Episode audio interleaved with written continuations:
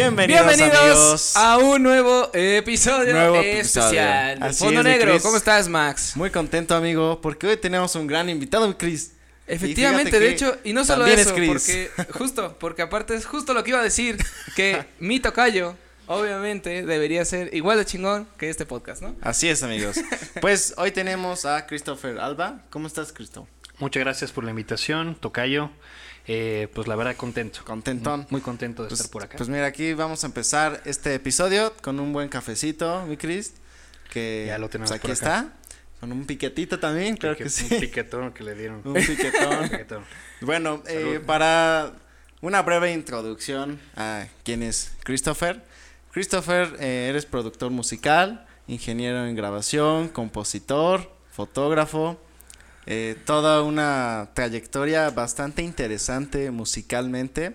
Eh, tiene su propio estudio de grabación, Colibri Records, Records. Music. Eh, Music Records. Music. Records. Music Records. Eh, Christopher, veo que empezaste desde los seis años. ¿Cómo, ¿Cómo está eso? Cuéntame un poquito de eso. Pues mira, creo que la pregunta obligada siempre es este que si hay alguien en mi familia que se dedica Sí. a la música y pues no, no, no había alguien en mi familia que se dedicara a la música. Em, yo empecé con clases de guitarra eléctrica. Este, entonces hay como una historia de que más o menos por esas esos años había una pues, estaba la novela de Aventuras en el tiempo y, y Amigos por siempre. y este Era como de- las novelas que te ponían tus mamás, ¿no? pues sí, pues la verdad es que están muy buenas las de hoy, quién sabe, ya no sé qué está pasando con las nuevas, pero la verdad es que a mí me encantaba ver esas novelas y pues era la onda de que salía este Belinda, Christopher Buckerman, todo este rollo. Y justo había una había una este no me acuerdo, ya no me acuerdo si era Aventuras en el tiempo, pero el, el punto es que salía Christopher Buckerman con una guitarra que tal cual fue la guitarra que me compré así, o sea, mi primera guitarra fue Ah, exactamente igual, así. Que de hecho hay una historia de que le escribí a Uckerman hace como como un par de años y me contestó, o Ah, sea, que ¿sí? le dije, ¿Qué le este, dijiste? o sea, yo empecé a tocar la guitarra porque yo te veía en la novela tocar esa guitarra con esta guitarra y ¿Cómo me compré crees? la mismita. Me dijo, qué buena onda, que no sé No, qué, y ahí nos tiramos buen rollo, ¿no? Este, mi niño interior fue muy Pero, feliz, pero sí. fue justo, o sea, yo decía, oye, yo quiero tocar, o sea, mi meta en ese entonces era, a mí me encantaría ser guitarrista, Ajá. tocar con algún artista, Ok. o sea, yo me veía con una guitarra roja con blanco atrás.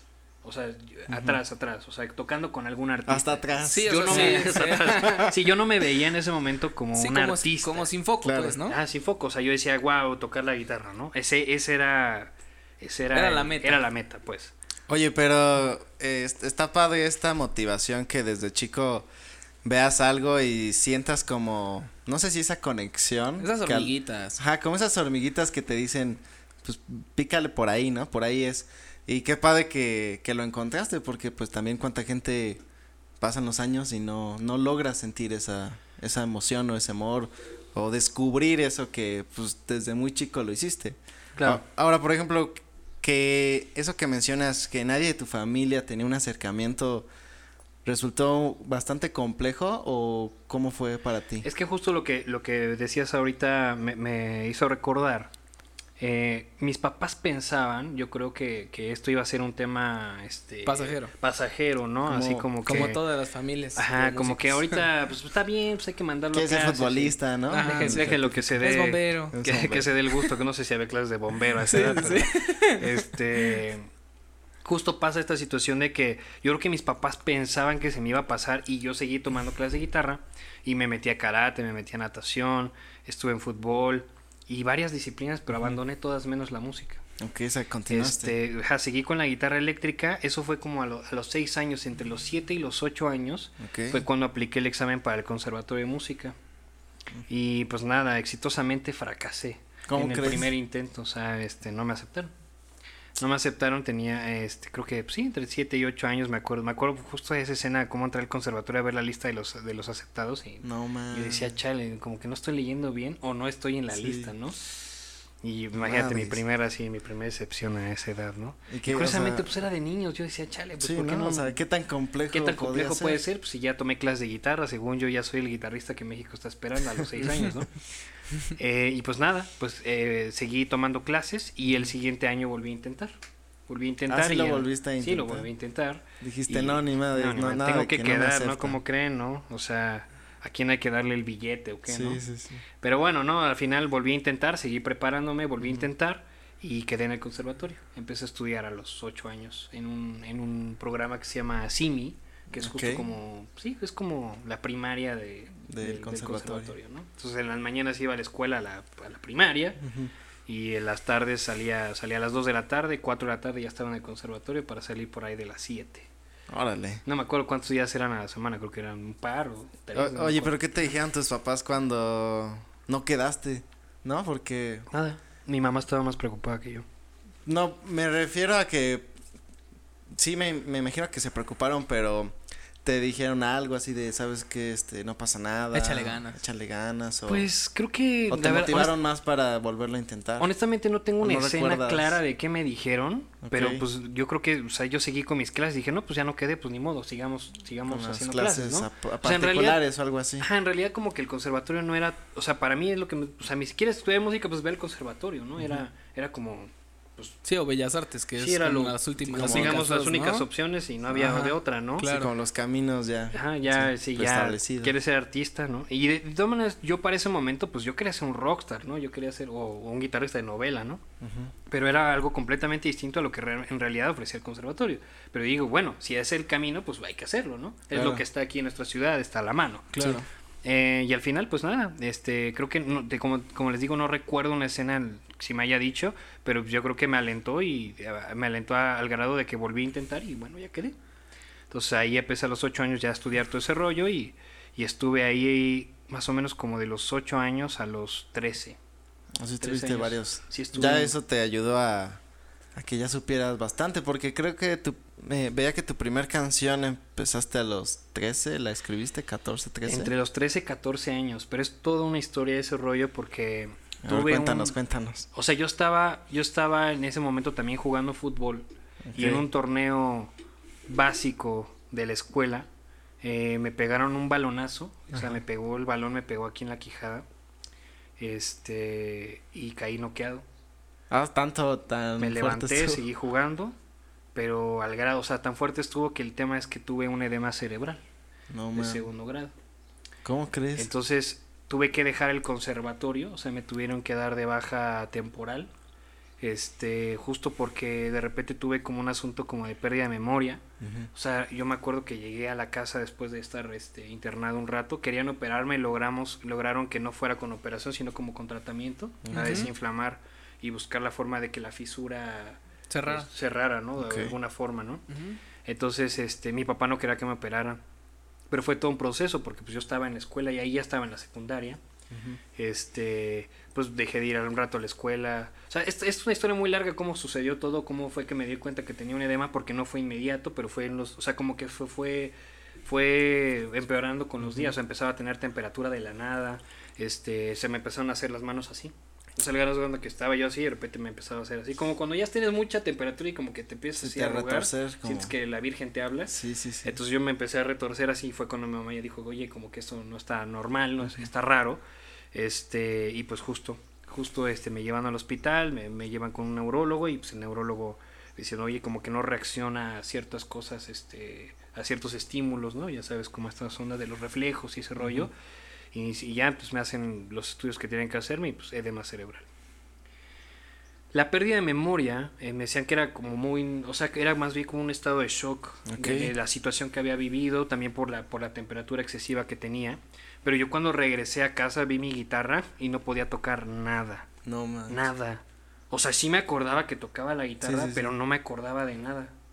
O sea, sincronizar como Ah, así como que, la- como que fue así como de, eh, ¿qué carajos, no? O sea, ¿cómo se hacía esto? Sí, fue como empezar de cero, ¿no? Literalmente. Pues a lo mejor no del todo, pero sí yo me sentía así y me sentía muy frustrado porque es como si hubiera perdido la parte motriz de cómo, co- como tú justo lo estabas diciendo, o sea, cómo conectar la onda teórica Sí. con, con lo que tenía ya en la, en la onda práctica, o sea, como que hay algo que no estaba funcionando bien y me angustié muchísimo, muchísimo. Claro, no, Para ese entonces yo ya estaba tocando eh, cosas de jazz, este, un poquito más metido en la onda de la guitarra eléctrica y al final es como si me hubiera reseteado. Eh, o sea, al final lo- la prioridad era recuperarme. Sí, sí, sí. Entonces me fui recuperando me fui recuperando y ahí es donde comienza realmente la historia. Yo no me llamo Christopher Alba, eso es algo que poca gente sabe. Pero, o sea, o sea sí soy Christopher Alba. Eh, mi nombre incluso está registrado. Mi nombre está registrado y todo el rollo. Pero digo, la gente que realmente me conoce, me conoce así desde chavo, sabe, que, sabe de dónde salió todo el nombre. Pero el rollo es así como una onda de Joan Sebastián. Sí, es, sí, es una historia así parecida. Este, o como la de Juan Gabriel. Pero ahí, ahí es donde Christopher Alba nace. O sea, pasa la- el asunto de lo del, de lo del edema. Y como me di de baja temporada en el conservatorio, también fue una onda así como de, a ver, güey. O sea, está padre aprender música, pero de verdad es lo que tú querías hacer. O sea, como que ya las clases ya era así como de, pues ya estoy dentro, ahora hay que terminar, ¿no? Sí, sí, pero sí. ya era como más una onda como, como de, pues sí, hay que culminar este, esto que venimos haciendo desde niños, ¿no? Sí, sí, sí. eh, de repente yo veía que mucha gente, muchos amigos desertaban, ¿no? O sea, de repente los 40 que éramos así al principio de niños, ya de repente ya éramos 10, y éramos muy pocos, ¿no?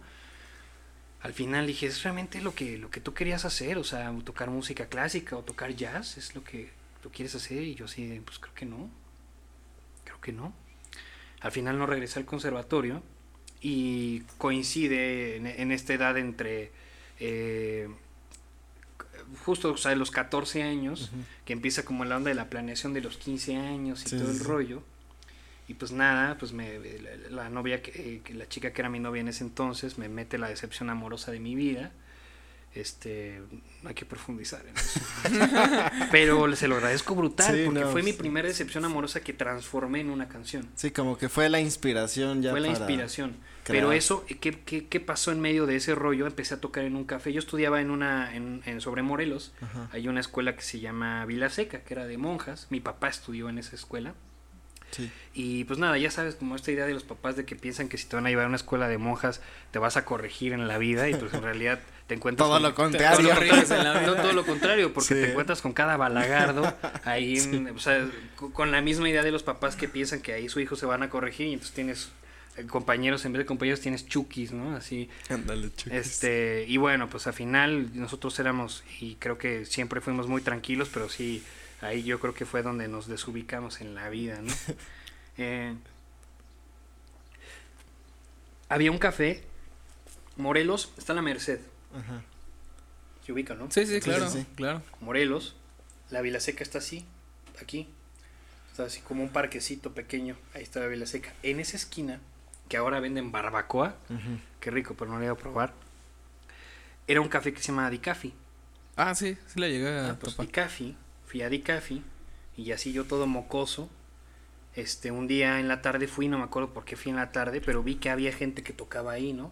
Como que a las 3, 4 de la tarde ya llegaba una persona a tocar y de repente me empecé a quedar, a ver. Y algo que me llamaba mucho la atención es que esta gente no solamente cantaba, no solamente canciones que yo ni conocía, pero cantaba, o sea, de repente presentaban rolas que decían, no, pues esta es una canción que yo escribí. Esta es mi historia de no sé qué. Y dice, órale, qué padre. O sea, el brother viene aquí a contar sus historias, Sí, ¿no? sus canciones. Sus canciones. Y también canta las de otras personas. Pues durante todo ese proceso pasó, me animé a hablar con el dueño. Le dije, oye, brother, este, pues habrá oportunidad. Yo no sé qué habrá pensado, imagínate, pues, de que llega un niño a pedirte la oportunidad de Sí, tocar. dices, ¿qué, qué onda, "Este no? chamaco qué, ¿no? Pues si llegaba puro don, así, ¿no? Y al final no sé si, si, si por lástima, si le dio ternura, si le dio qué le dio, pero me dijo, va, si quieres puedes tocar los miércoles a las 4. Ok. Perfecto. Miércoles a las 4. Órale, va. Pues a las 4 no había nadie en un café, güey. Pues quién iba a ir al café a las 4. Pero sí de repente había gente que iba a echarse un- Genial, 4 de la tarde. Sí, 4 de la tarde. es el sueño, ¿no? Oh, sí. no, bueno, es que realmente para ese momento No, es que en ese entonces no sí- lo veas, sí, sí, no lo veas. por- ahorita un- ya es más normal. Ya lo- ya Bueno, lo ves. ponle que sea normal, pero piensa, por ejemplo, toda esa zona también es como Godín. ¿Quién iba por un café a las 4? Ni siquiera es hora de comida, ¿no? Sí, ya es como. De hecho, ya sales de la comida. Ajá, exacto. O sea, ya Pues yo- tienes que regresar a la Exacto. oficina. A esa hora ya estás en la oficina chacoteando, ¿no? Exacto. Pero bueno, lo que sucedió fue que pues yo, yo me empecé a foguear y enfrentarme a la realidad, ¿no? De la realidad de que... En realidad en ese momento no me importaba tanto, pero me empecé a dar cuenta que pues no había gente, ¿no? Claro. Le cantaba yo al dueño y a las meseras. y las meseras se hicieron muy buenas amigas. Y te- como no había tanta gente, de repente se, se pasaban a cantar conmigo y así se empezó a hacer algo muy lindo. Lo padre fue que pues de repente iba una persona y, y me decía, ay, qué bonito cantas, hijo, no sé qué, y con una onda de mucha ternura. Y me empezó a pasar algo bien lindo, que, que me dejaban servilletas, O sea, y con canciones, ¿no? Yo decía, yo Ah, quiero yo pensé dinero. que con sus teléfonos. No, pues no, pues, eso eso, fue, eso fue después. Eso es- fue ya más grande. Esa historia fue después. Este, pero lo que sucedió fue que me empiezan a dejar servilletas con, con letras de canciones, bueno, con nombres de canciones. Y yo así como, no, yo quiero dinero, ¿no? La verdad en ese momento no me importaba Dinero, nada. dinero, dinero. No, yo no quería ni, ni pensaba ni en el dinero ni en cuánta gente había. Ni la fama. Lo que se empezó a hacer, eh, lo que se empezó a hacer padre fue eso, que la gente empezó a tomar como, no sé si una costumbre, la cultura, no sé, pero en las servilletas me ponían así como de para la próxima esta rola. Y entonces empecé, ahí empieza la magia de mi, de mi primer carpeta. Una carpeta, ya saben, de estas de argollas, Sí, sí, sí. con sus esos protectores. Sí, sí, sí. Y Ya me metía yo a la cuerda net o a donde hubiera acordes y ya buscaba la rola y me ponía a sacar, ¿no? Ahí conocí a Arjona, conocí a Edgar Oceransky, conocí a este Alejandro Filio, o sea, muchos trovadores que, que- o gente que yo no conocía, ¿no? Este Di- Diego Torres, o sea, rolitas así que yo decía, "Ay, chale, y voy porque no he escuchado estas canciones, pero a la gente le gustaba, ¿no? Eh, Cántame color esperanza, cántame este a todo pulmón. Ya sabes, o sea, Sí, pues sí, era sí. la una trovadora, ¿no? Pues yo no conocía esas rolas, yo crecí con otro tipo de música. Y más a Este, esa edad, pues, que querías tocar otras Pues canciones, no sé, en esa edad era Reik, era Camila, era Kalimba, era en esos entonces lo que estaba Iskander, ¿no? Este, pero al final ya hacía, empecé a hacer un híbrido de la música que a mí me gustaba y la música que me pedían, ¿no? Y ahí empieza a suceder la magia. O sea, ya tenía yo una carpeta en la que yo decía, no, pues ya se ve más grande, pues estas rolas y funcionaba, ¿no? Ok. Entonces empecé a conocer a la gente, a conocer al público, qué es lo que querían, qué es lo que les gustaba escuchar, más o menos y empecé a armarme un show. Así que, ah, no, pues cuando llegue voy a empezar a tocar esta. Y luego me voy a ir a esta y aquí las más chidas por acá, ¿no? Al grado de que me dice el dueño, oye, ¿sabes qué? Pues, ¿cómo ves? Este, pues se fue el chavo de las seis. ¿Quieres el horario de las seis? Y yo, pues sí, ¿no? Pues, ¿qué puede Pues pasar? venga. pues estaba en la secundaria, este, pues qué tantas obligaciones podía tener. Y justo a la par empecé a aprender piano. O sea, Ah, me ya. metí a una academia, la Academia Bemol, que estaba justo enfrente del conservatorio, que ya era más o menos lo que yo quería, que decía, güey, o sea, es aprender música, pero ya contemporánea, no música clásica. Entonces Sí. dije, ah, eso sí es lo que me gusta, ¿no? Entonces ya decía, ¿qué quieres sacar? No, pues quiero sacar Coldplay, quiero sacar, ah, sí, sí, pues vamos a sacarlo, ¿no? Y yo, ah, pues va, eso sí me gusta, Sí, eso sí es eso lo que yo quiero, chido. ¿no? Entonces ya empezaba a encontrar tanto la, la institución como los maestros que, que, me, que me estaban llevando hacia lo que yo quería. Claro. Entonces, a la par que empiezo a estudiar piano, también empiezo a tener un poco más de idea de armonía, pero ya de armonía no aplicada así como de Beethoven, eh, hace los movimientos de no sé qué, yo, que está muy chido, está muy respetable, qué padre, pero yo no quería analizar a Beethoven, yo quería decir, ¿cómo al vato de Coldplay se le ocurre hacer este acorde y luego ese y luego poner la letra así y así y así, ¿no? O Mario Dom en su momento, que desde ese entonces era mi ídolo y a la fecha sigue siendo mi ídolo. Eh, o sea, muchas cosas que empezaron a suceder al mismo tiempo, al grado de que todo se conjunta, la historia de amor, empezar a tener la oportunidad de tocar en un foro, aprender el piano, se junta todo y empiezo a escribir mi primera canción, que se llama Mentiras. Mentiras fue mi primera canción. Este, una canción que me cambió completamente la vida, en el sentido de que nunca la he sacado, o sea, sigue guardada. Pero cuando yo ya entré a la prepa, o sea, ahí me estoy brincando brutal. Sí. Pero cuando entré a la prepa me sucedió un fenómeno increíble. Yo sé, te la comparto, se las comparto. A ver. Así por como, ¿qué, favor. ¿qué piensas de mi rolita? No, no, no, o sea, se- te la mando, ¿no? Y era cuando todos los teléfonos acabábamos de pasar de este, de este bloque del infrarrojo de pegarnos Ah, los sí, teléfonos sí, Bluetooth. dijeras. a Bluetooth, que ya podías ya estar a cierta distancia y ya la podías mandar, ¿no? Sí. Ya de ya- aquí de la taza a la taza. Sí, sí, ¿no? pues ya estaba yo en clase y ya pues, se las mandaba por Bluetooth. Y entonces se la mandó una amiga, que de hecho esta amiga vivió muchos años por aquí, a unas cuadras de Órale. aquí. O sea, ahorita que venía para acá me acordé muchísimo de ella. Este, y esta amiga le debo muchas cosas porque, eh, no sé, o sea, ella de repente se aprendió la canción por, por mera amistad, decir, ay, me encanta tu canción y lo que quieras, y la empezó a pasar. Yo en ese entonces estudiaba en la Isidro Favela que, que era, o sea, la prepa, que bueno, todo un, todo un tema terrible ahí en esa prepa, pero eh, sucedió algo increíble, que fue el tema de que se empezaron a pasar la rola y yo ya llegaba a la escuela y de repente empezaban a corear la rola. ¿Cómo crees? O sea, como por burla, ¿no? Así Sí. como de, o sea, la rola dice, ¿por qué duelen las mentiras? Yo pensé que tus palabras Este, y entonces entraba al salón y ¿por qué duelen las? Y me decían, o sea, era como un tipo bullying chido, ¿no? Sí, sí. Y yo decía, ya, ya bájenle, este. Entonces, em- primero el fenómeno fue Ajá. así, o sea, fue el tema de mi salón. Y después del salón se pasó al otro salón, al digamos, yo era el B y se pasó al A y el A ya decía, ¿qué onda tu rolita? Ya la escuché, oye, está chida. Oye, ¿qué onda? Hay que escribir juntos y cosas así que me empezaron a pasar. Me meto al concurso de talentos, nadie sabía que yo cantaba. Este, no era algo como que iba a decir, ah, yo canto. Eh, o sea, el concurso de ahí de la de escuela. la escuela interna. Ah. Gano el concurso interno y ahí empieza a suceder la cosa, ¿no? Entonces fue cuando digo, pues vamos a hacer un concierto. O sea, dije, pues ¿qué? ¿Qué, qué puede pasar? Sí. Entonces creo el personaje de Christopher Alba. Hago mi primer concierto, que fracasa mi primer concierto. No, porque pues obviamente pues, le dije a mis cuates, se les olvidó. No, no había formalidad. Sí, sí, sí. Y yo renté un salón, me acuerdo, ahí por Pilares, para, no sé, 200 personas y llegaron 12, güey. Cuatro eran los meseros. No, pero Y además. los demás eh, mi papá y mi mamá.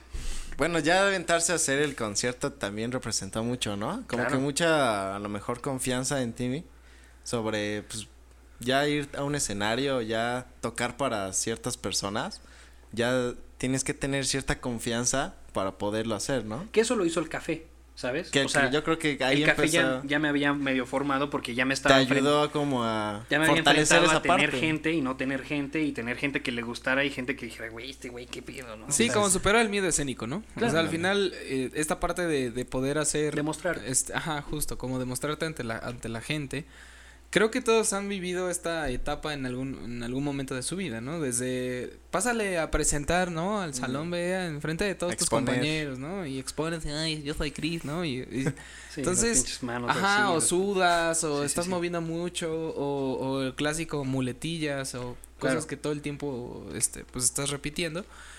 Hasta un grado en el que ya cuando saltas a, a una representación artística, como a lo mejor, eh, no sé, eh, dibujar, eh, ser pintor, fotógrafo, este, músico, y decir, tengo que hablar con la gente, o, o, o sea, porque una cosa es, eh, yo creo que presentar tu canción, tu música y saber que alguien más lo escucha y que le cambias la vida. Claro. Pero otra cosa es así de, oye, pero tú platícame, ¿no? Directamente o dile al público, ¿por qué escribiste la rola? ¿Y Claro. por qué? Entonces siento que, eh, no sé, es, es difícil, sí es difícil, la verdad, y... Es una cuestión de tiempo, o sea, eh, mientras yo, o sea, lo, lo padre y lo que me iba formando y que de alguna forma me iba dando bases sólidas era ese asunto de que si no estaba haciendo una cosa, estaba haciendo la otra y de alguna forma pues te vas alimentando de diferentes campos sobre una misma rama, ¿no? Claro. Eh, al final, eh, justo sucede después de este fracaso del primer concierto, yo me puse a llorar, porque pues yo me, obviamente, pues imagínate, o sea, estás completamente virgen en la situación de, de, de lo que puede suceder eh, y en muchos otros aspectos y al final no sucede, ¿no? O sea, muchas veces el daño que nos hacemos no es por lo que sucede, sino por lo que nos imaginábamos que iba a suceder. Por ¿no? las expectativas, Las expectativas, ¿no? ¿no? Entonces yo mis expectativas eran así altísimas, ¿no? Eh, Sí, después de la experiencia de que en la escuela que hayas ganado y eso, yo creo que tus expectativas dijeron, no, pues van a ir, media escuela va a estar ahí Exactamente. y de repente, pues la sorpresa, Así es. Valió gorrín. valió gorrín. Oye, Chris, eh, papel y lápiz, ¿qué nos puedes contar de... de De esa canción, de esa canción, sencillo. esa obra que Porque tengo creo entendido que representó bastante, ¿no? Sí, tengo También. entendido que fue este nominada al, al Fans eh, Choice, Choice Awards, Awards, ¿no? pero ese fue el tema del disco, les platico. A ver, cuéntame. O sea, en realidad, digo, ahí hay un brinco ahora de la situación en la que justo empecé a componer mi primera canción y cómo se transforma ese rollo. El piano fue el que me transformó. Llegué con un maestro que, que la verdad, eh, Gerardo Cárdenas, que fue el, el brother que me abrió la cabeza y me hizo entender qué es lo que yo quería, ¿no? Sí. Al final, este, este maestro me lleva como a la onda de decir, vamos a producir canciones, ya hacerlas en forma. Empiezo a producir, hago un demo que tenía tres canciones que, o sea, antes de, de Papel y Lápiz hubo un, digamos, otro álbum que se llamaba, bueno, no era álbum, era un EP que se llamaba Tenerla Cerca. Este Tenerla Cerca era justo... eh, o sea, a pesar de que Mentiras había sido mi primer canción, pasaron como unas cuatro o cinco después. Y cuando hice Tenerla Cerca, creo, dije, creo que es la primera canción que ya hago eh, más o menos consciente de qué carajos estoy haciendo, ¿no? Ya no nada más así como que escribí algo y lo instrumenté, sino como que ya había un verso, ya había un coro, ya había más o menos una estructura eh, y sobre todo una historia en esta canción. Entonces, eh, que justo esta canción se le escribía a una chica, una baterista, que, que, que estudiaba en la misma escuela que yo aprendí piano. Ok. Entonces, este, de ahí comienza toda la historia y comienzo a hacer todo, toda la parte de la producción, pero ya en forma, es decir, bueno, vamos a empezar a, a hacer más canciones después de tenerla cerca ya en forma con esta estructura y vamos maqueteándolas, ¿no? Al grado de convertir esto en un disco. Pues así fue, así fue, eh, terminé componiendo todas las canciones, se las propuse a un productor que después me presentaron, que se llama Manuel Ortiz, que trabaja con Iskander, con Rayleigh, con un chorro de artistas y también es de aquí de Toluca. Bueno, ya ni sé si vive aquí, pero, pero era, digamos, la mejor opción que había en ese momento. Ok. Eh, y empiezo a trabajar con él y empezamos a, crear papel y lápiz. Papel y lápiz, digamos que era la rola a la que menos fe le tenía. Porque yo, yo estaba clavado como en la historia y el virtuosismo y todo lo que yo estaba escribiendo en otras rolas y, y papel y lápiz era muy simple, ¿no? Ok. Este, que bien la historia, buscar la forma de resumir esa historia es... Yo sabía que esta chica con la que estaba en ese momento ya me había puesto el cuerno, pero yo como que me hacía güey. Y dije, no, pues no la quiero perder, entonces mejor no le digo nada, ¿no? Ok. Entonces, este, al final eh, yo le decía, no te vayas por favor, encontraremos una solución, pero en realidad el trasfondo de ese rollo es que yo ya sabía que sí había razones para terminar, pero yo no los quería terminar, ¿no? Este, dice mi, mi papá, mi papá le, le daba, pues él escuchó cuando estaba yo componiendo la canción Ajá. y decía, no te vayas por favor, no le hace que me hagas pendejo, decía mi papá, ¿no? que esa era la, la verdad detrás Sí, de todo, claro. porque mi papá estaba muy molesto, o sea, porque él sabía lo que había pasado. Sí, él sabía la historia Él real. sabía lo que había pasado, entonces decía, oye hijo, pues ya, dale vuelta a ese asunto. Y yo, no, la amo, este, no puedo vivir sin ella, ¿no? Entonces al final... Casi este, no pasa. Casi no pasa, esas, esas cosas son de otro, de, de otro siglo. Eh, y al final, eh, pues papel y lápiz terminó siendo la bandera, la rola que abanderó ese disco, porque creo que es una rola que musicalmente y sobre todo en la forma en la que la canto y la cantaba en ese momento, eh, como que hablaba mucho de lo que yo era, ¿no? Eh, del tipo de música que me gustaba hacer, como era... Eh, Sí, era como el híbrido y sobre todo cuando pensaba yo en, en el arte del disco como papel y lápiz, decía, claro, pues es que así comienza. De hecho, papel y lápiz así comienza. Papel y lápiz, dormir de revés para, para pensar las cosas de otro punto que tú no ves, ¿no? Entonces eh, dije, claro, pues es así como comienza todo esto cuando todavía escribíamos rolas en papel y lápiz. Eh, tiene su, su magia, su- su- igual como ustedes seguramente eh, hacer un guion en la compu y Sí, hacerlo no es lo escrito, tiene, tiene algún feeling distinto y bueno, en, en la parte de la música y las letras pasa algo similar. Y pues sí, eh, en la parte de la nominación se da una vez que hacemos todo el disco, tuve la oportunidad de grabar eh, y mezclar varias cosas en los estudios de Sony, en el estudio específicamente en el estudio Vicente Fernández. Eh, me empiezan a pasar cosas maravillosas, o sea, yo para ese entonces tenía 17, 18 años y decía, ¿qué hago aquí, cabrón? O sea, ¿cómo fue que brinqué de este momento a otro y estoy en los estudios de Sony eh, grabando eh, así, ¿sabes? En, en- o sea, de un momento a otro brinqué al lugar que siempre había soñado, ¿no? Al grado que yo decía, eh, ¿de verdad me mereceré esto? O sea, ¿será ya el momento? O sea, como que me abrumaba mucho el, el, el punto cómo pasó de un momento a otro, ¿no? Sí.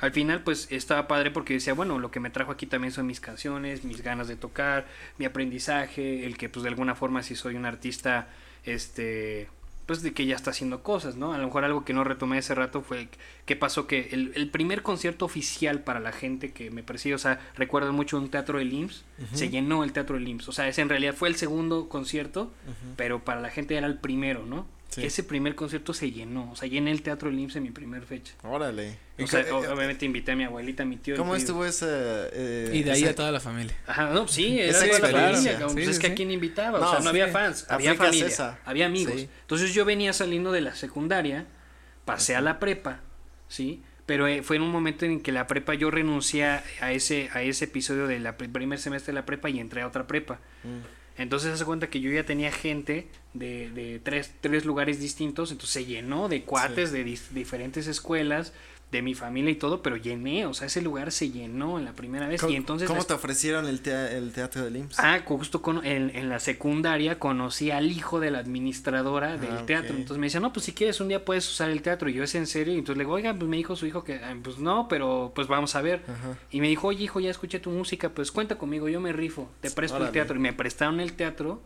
y literal agarré los ingenieros de ahí, junté a unos músicos, armé un show y ahí tengo el video. Fue un hit así de que O sea, la gente se subió al escenario, sí, es un desmadre. Pero un desmadre súper chido porque terminé con mis compas, mi familia. la o sea, mi familia por primera vez me percibió porque pues mis cuates así como de gritaban mi nombre. Obviamente todo era un mame. Sí, todo sí, era un sí. mame, pero un mame que se convirtió en algo increíble porque fue la prensa y la prensa, pues desde los ojos de la prensa, la percepción era no son sus cuates, son fans, ¿no? Que van a verlo, ¿no? Entonces empieza a salir así en Televisa y empiezo a salir en periódicos El Sol de Toluca. Ahí los tengo, pues, o sea, gente me empieza a poner, amigos que me empezaron a poner en la prensa, no, pues mi tío es el, el director de no sé qué cosa, ¿no? Entonces, en realidad fue un fenómeno muy lindo, o sea, algo que yo intenté que lo hice de la forma más, ya, ya sin pretender nada, simplemente hacer música, compartir con mis amigos, mi familia, se convirtió en otra cosa. O sea, de repente la gente ya me percibía y ya iba a galerías y, eh, Christopher Alba, ¿verdad? Oye, ¿me puedes regalar una foto? Y yo así, what, ¿qué está pasando? De verdad, pasaba por ahí por el Starbucks así bajando y pues toda la, toda la no sé si les tocó eso, pero donde se juntaba la bandita era ahí en el Starbucks, ahí en esa esquina, ¿no? Allá a farolear. Ya pasaba ahí y era así como de, ahí va Chris Alba y no sé qué. y- o sea, me pasaron a pasar cosas bien chidas, bien chidas que yo decía, neta, está pasando este rollo. Mi disco, o sea, yo iba a galerías y mi disco estaba en Mix Up. Por esa razón, es lo de la nominación. Los Fans Choice Awards nominaban a los artistas a los que mejor trato tenían con sus fans, claramente en una firma de autógrafos. Para ese momento Mixup así me abrió las manos y me dijo, eh, eh, la forma en la que tú nos buscaste es la forma más linda que nos ha pasado. O sea, generalmente, pues la gente que quiere vender discos en Mixup, pues vende, viene gente a decir cuánto me cuesta vender mi disco aquí, ¿no? O viene una disquera a decir vas a distribuir todos estos discos. Sí, como No. en posición. Yo para o- llegar ahí fui, investigué dónde estaban las oficinas y fui con mi papá y nos sentamos en una sala de espera sin saber qué preguntar. Ajá. O sea, sí, oigan, pues a quién están buscando, pues la verdad no sabemos a quién, pero lo que queremos es poner este disco a la venta. ¿Qué necesitamos? No, pues necesitan un código de barras y necesitan tras, tras, tras, y yo así como de chale, pues. Y necesitas facturar y darte de alta en Hacienda, y yo así como de qué es Hacienda, amigos, ¿no? Entonces, fue muy lindo porque la persona que nos atendió, eh, Lucila se llamaba, este, yo espero que se siga llamando.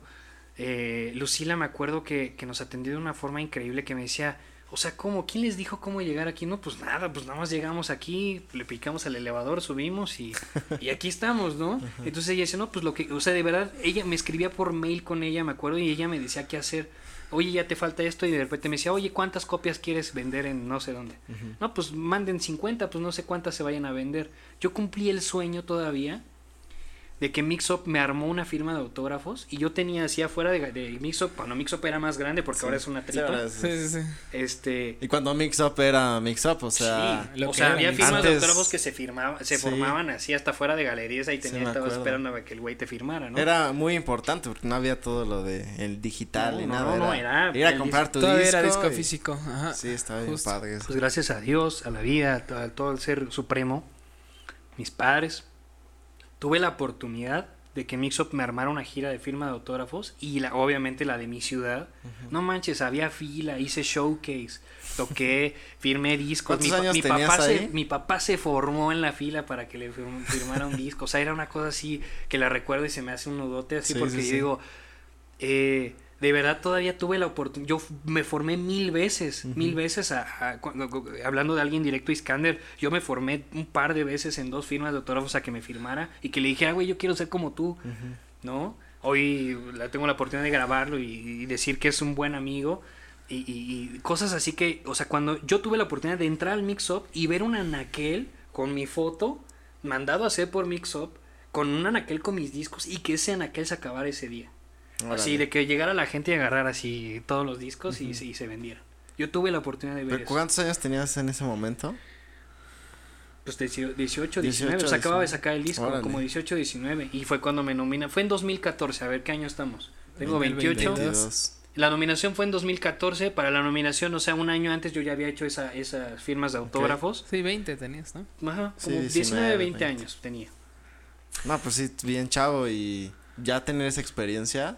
Todavía el dueño de Mixup, o Sí sea, te vuela la todo, cabeza. todo era no era por una situación de que alguien me vendiera, era una era era una onda de corazón. Así que mucha gente me decía, "¿Cómo le haces, cabrón? ¿Cómo consigues eso?" Pues no sé, güey, pues nomás Sí, voy y pregunto, o sea, me pasó algo que el gerente de Mixup en ese entonces César se llamaba eh, me buscó y todavía apenas por ahí lo vi, pero dije, no, este güey ya no me va a reconocer.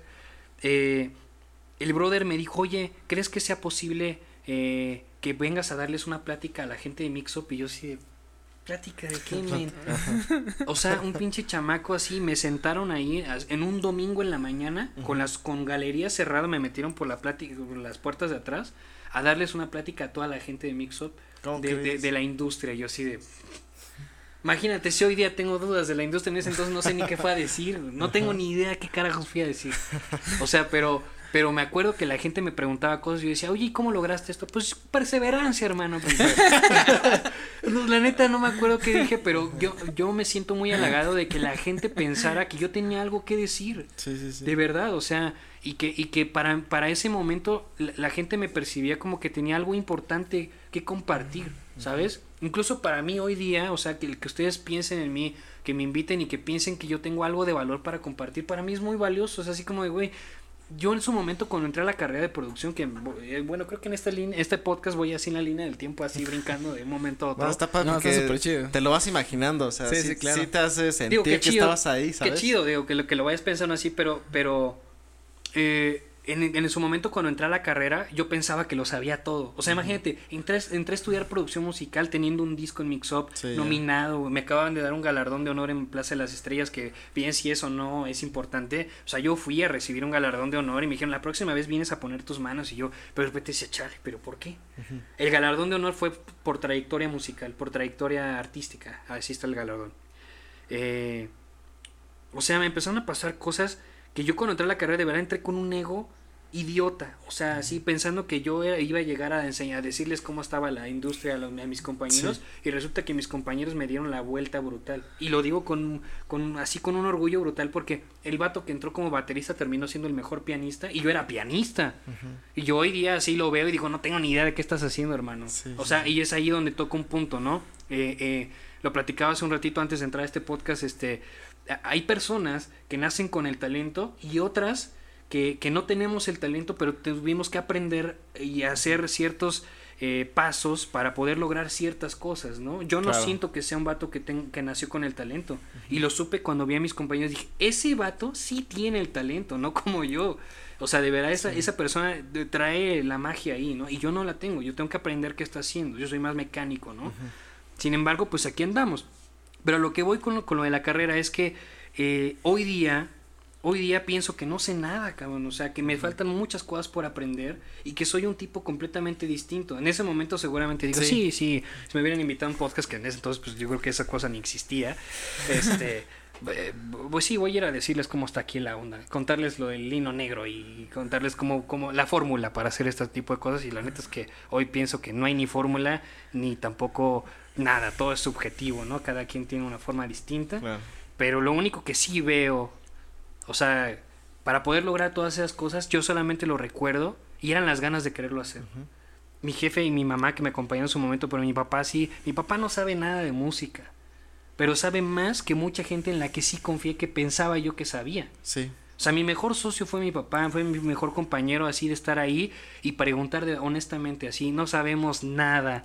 Claro. No sabes las Sí, puertas tocar- que se me abrieron, Picar piedra así. pero diciendo no sé nada, no sé Claro. nada.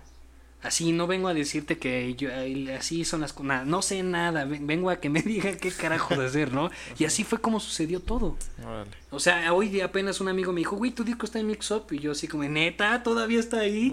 Qué bueno, ni yo sabía. El, el mismo de la Sí, primera sí, sí. vez. De la primera, o sea, o sea, todavía lo venden, pues. Ok. Y pues digo, si lo venden es porque pues todavía se venden, ¿no? Sí, sí, sí. Eh, o quiero, quiero pensar eso, ¿no? Pero la verdad es que me he llevado muchas sorpresas que, que respondiendo a tu primera pregunta que me desviaga así, me fui lejísimos, así fue la nominación. O sea, la nominación era, que hoy sigue siendo el premio así, que me acuerdo todavía de la directora de los Fans Choice Awards que hice una amistad brutal porque me decía, es que todos los artistas ni uno nos contesta y tú sí. Y yo sí, o sea, yo estaba así al lado de Camila, de, de así, ¿no? En la lista de nominados era así como de, neta, mi nombre está puesto de Patti Cantú. O sea, yo decía, ¿en qué momento me pasó esto? Sí. Eh, fue una nominación bonita, obviamente no gané un carajo, pero, pero lo que evaluaban era el trato con los fans. O sea, esa es la nominación, no cuántas copias, nada, es cómo como humano eh, atendiste a tus fans. Y por eso estaba nominado y decía, wow, qué bonita nominación, o sea, porque claro. pues, en realidad si fuera por copias, pues no, yo vendí el anaquelcito, ¿no? Y ahí pues venden quién sabe cuántas copias por, por cada Sí, firma de autor pues, en su momento, ¿no? Que eran firmas que empezaron a las 4 y eran las ya querían cerrar la plaza y la fila no terminaba, Sí, ¿no? sí, sí, sí. Sí recuerdo esos momentos donde... No, de verdad. O sea, ibas a galerías y es que, pues, ¿quién vino, no? y veías sí. así un vato ahí en medio y ya de, Es banda, ¿no? Sí, una que, gritadera. ah, sí, me pues, panda, lo que tú Me quieras. acuerdo de ese. Por ejemplo, güey. ese vato pues, seguramente no lo nominaron, ¿no? Seguramente. o no lo han nominado a este rollo, ¿no? Oye, justo, justo esa transición eh, de ver como todo, toda esta parte de, de desde los discos físicos que, que prácticamente eso te tocó, a ver ahora las plataformas que, horrible. que casi todos eh, los artistas hoy en día dicen, este, bueno, más bien los que no quieren actualizarse, ¿no? De, no, es que esas plataformas vinieron a darle en la madre a mi carrera, ¿no? Pero sinceramente, si tú no, si tú no estás a la vanguardia para, para poder sacar adelante tu propia música, pues, eh, o sea, esta transición, ¿cómo la viviste tú? O sea, al final de generar estos, estas ventas de Anakel, ahora a lo mejor y a un lado ya más de plataforma Spotify, este, YouTube Music, no sé, ¿no?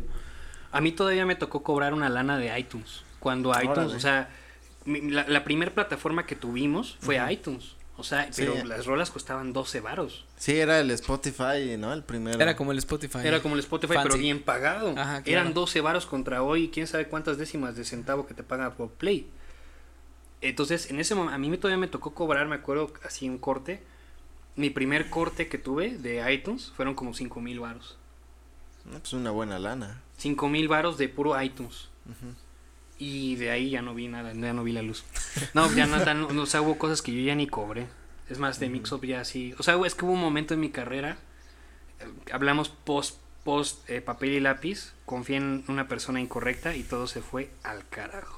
¿Cómo crees? Todo lo lindo que había pasado y todo lo fantástico que les he platicado se fue al carajo. Razón por la que decidí estudiar producción musical. Dije, a ver, güey, o sea, no puede ser. Y, y era, y era normal. Hoy día quiero citar algo que creo que es muy importante que la gente sepa. O sea, y lo vi en un video y, y qué lástima que no lo guardé, pero es- espero encontrármelo pronto. Nada de lo que hagamos y que, que- que pensemos que es un error, eh, es un error. Simplemente es algo que tenía que pasar. Porque no había forma de que fuera diferente. La única forma de que tú cometas un error es porque no estás preparado todavía para, para que sea distinto. O sea, si, si, si la sigues regando en lo mismo, es porque todavía, o sea, hay algo que todavía no está completo para que tú ya no cometas ese error, Claro. ¿no? Entonces, en realidad, la forma de vivirlo siempre viene de que todo el tiempo nos estamos tirando miel. O sea, el peor juez que tenemos o la persona que más daño nos hace somos nosotros mismos. O sea, de, de decir, yo pasé muchos años diciendo, uy, la cagaste, cabrón, no debiste haber confiado en él, eh, te llevaste entre las patas a tus músicos, a tus amigos, a tu papá, o sea, hiciste que todo yo Yo sentía que era mi culpa, cabrón. Todo el tiempo yo decía, la cagué, no debía haber confiado en este manager. Y, y mató todo lo bonito que veníamos haciendo. En el primer momento en el que decidí quitarle la batuta a alguien que, en la única persona en la que podía confiar que eran mis padres y se la di a otra persona, ahí valió madre. Y entonces yo todo el- pasé mucho tiempo culpándome. Entré a la carrera todavía sintiéndome culpable porque yo no había logrado más cosas. Eh, pero al final era lo que tenía que pasar, cabrón. O sea, yo no estaba preparado, no tenía la madurez, ni, no tenía un equipo de trabajo que tuviera el conocimiento para poderme proteger. Pero en realidad el daño me lo hice yo mismo, ¿no?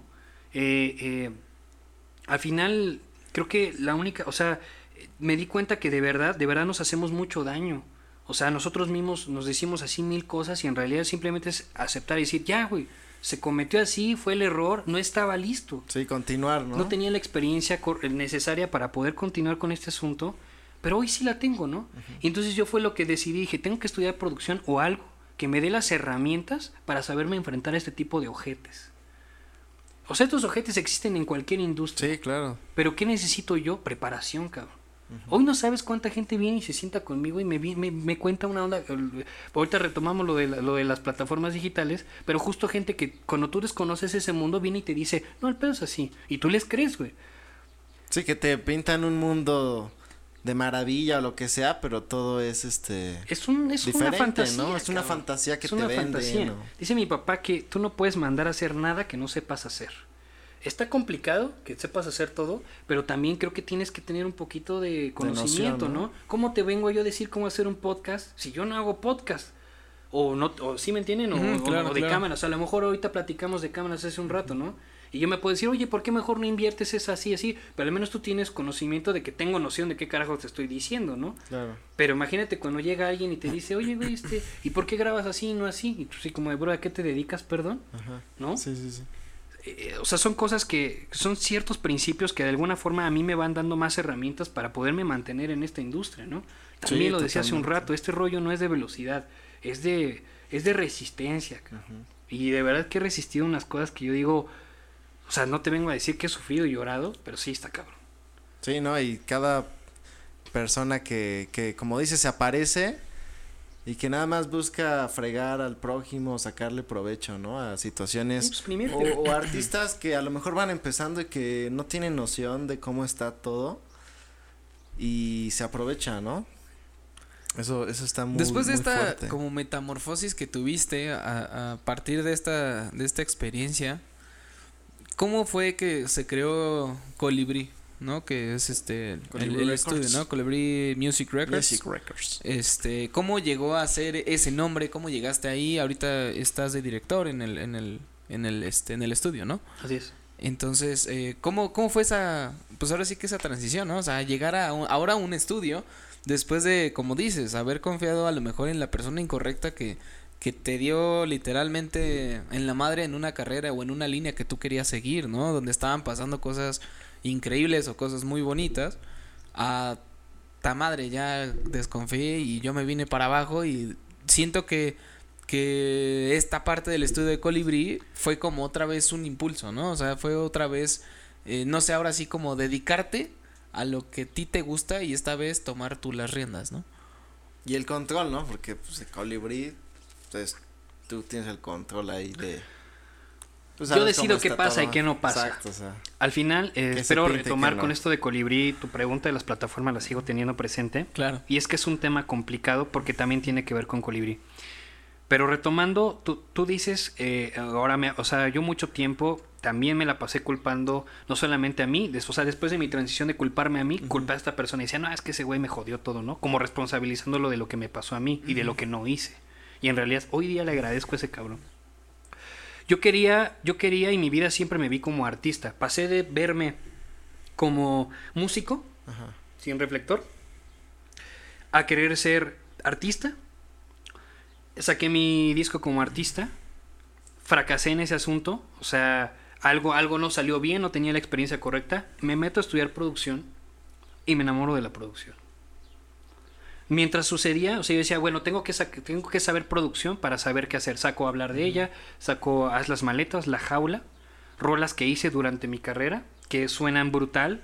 Eh, por primera vez hice algo que yo sentía que sonaba a mí, que era yo. Empecé a escribir mejor, a tomar clases de composición por primera vez, y a tener noción de qué carajo estaba Sí, ya haciendo. tenías un conocimiento ya más Claro, pero ¿qué es lo que me estaba dando esta herramienta? La carrera. La carrera de producción. En conocer qué está pasando no solamente de este lado donde está mi ego de artista, sino qué está pasando con la persona a la que yo le quiero decir, yo quiero esto, pero ¿cómo se lo digo? Claro. ¿no? Referencias musicales. Vivo justo esta transición en la que empezamos a dejar los discos. a- En principio de la carrera, de verdad, a mí la- en la carrera me pasó eso. O sea, vivimos que llegamos con discos y terminamos pasándonos pues, los QRs, ¿no? O sea, de las canciones en Spotify o en cualquier plataforma. Eh, en este caso, eh, Colibrí es mi proyecto de tesis. Y hace una semana, la semana pasada, fui a dar una masterclass a mi universidad. Lo digo con mucho orgullo, es algo que me, me hizo muy feliz. Podría decirles a estos brothers, pónganse las pilas, cabrones. De verdad, pónganse, porque me encantaría estar sentado ahí. No sé en qué momento pasé de estar sentado ahí, con, de ahí donde están ustedes, a estar aquí.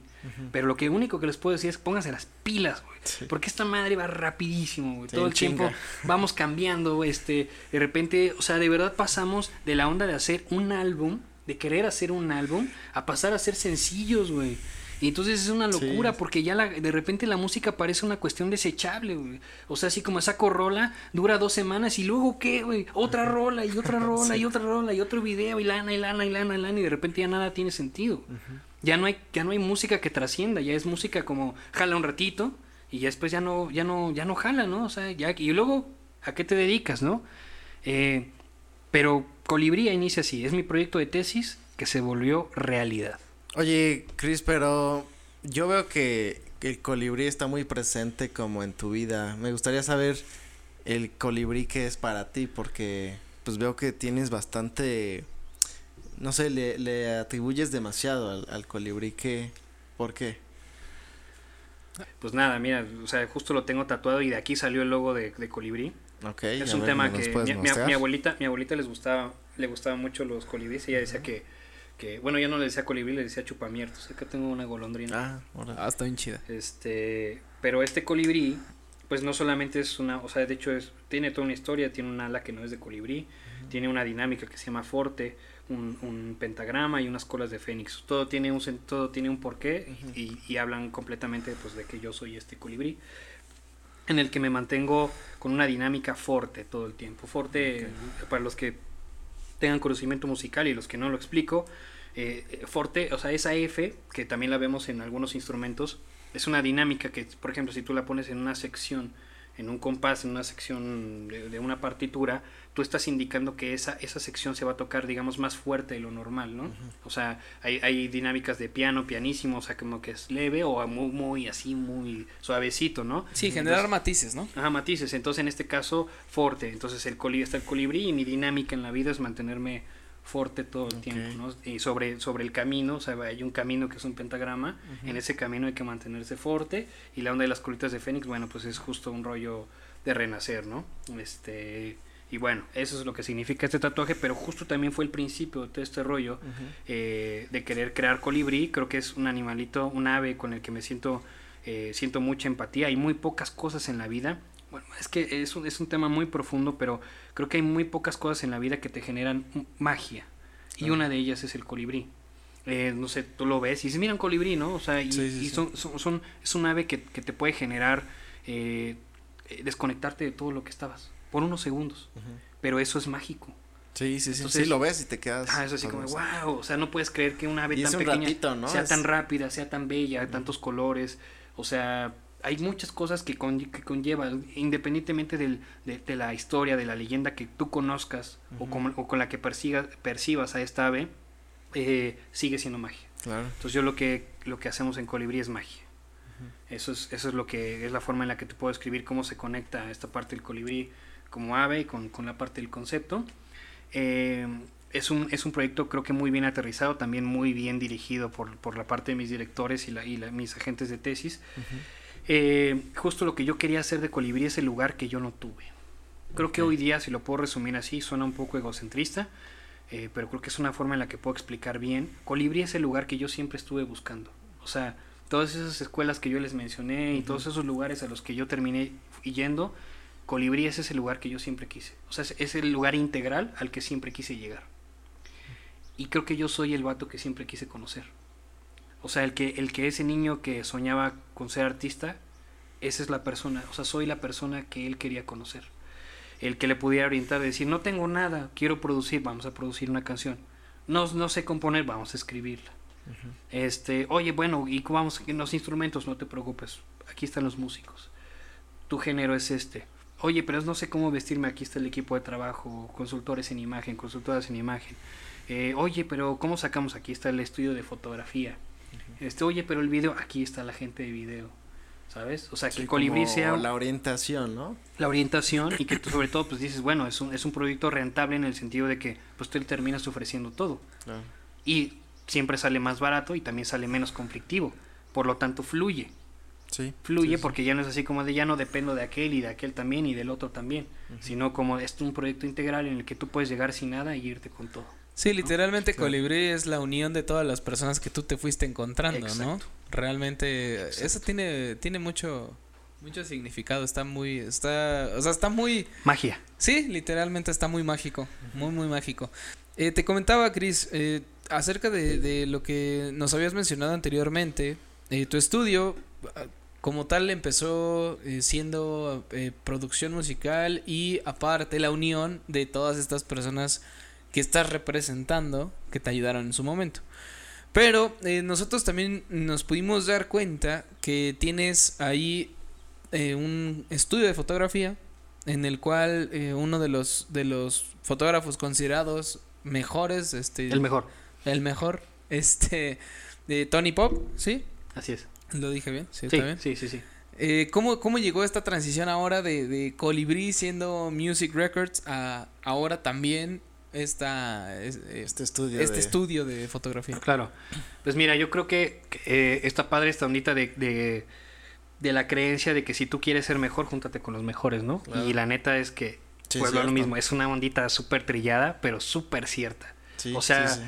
Eh, de repente hay gente que dice, güey, no sales y no sé qué, y siempre estás ahí clavado y tú de repente así como de, perdón, o sea, a ver, ¿dónde estás tú y dónde estoy yo? No en el sentido de quién es mejor, sino de quién realmente está haciendo lo que quiere, ¿no? Claro.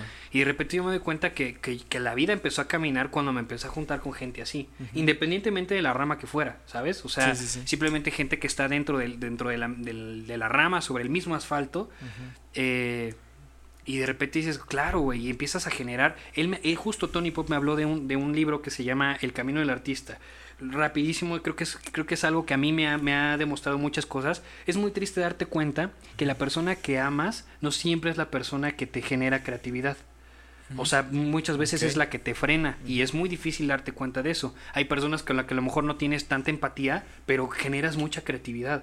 O sea, en la parte, cre- a la hora de crear, siempre generan ideas y, y te sientes muy bien. O incluso hay personas a las que les cuentas cosas y dices, chale, no lo hubiera contado. Sí, como que Mm, te sí. sientes mal, ¿no? Y, sí- y, y- y- y como que se abruma la idea. Como se- incorrecto. Se, Sí, abruma el, se abruma el proyecto. Pero hay gente que le cuentas y, es, y la idea genera más ideas. O sea, como que Sí, sientes que... hasta tu mente vuela, ¿no? Pero sobre todo ¿no? porque hay una vibra de esa persona Sí. que te, di- que te honestamente te dice, te va a ir bien, güey. Échale, güey. Sí, échale. Pero no te dicen así como de, sí, no, ¿sabes qué? Como que yo creo que no va a jalar y tú así como, "Eh, este güey, qué rollo.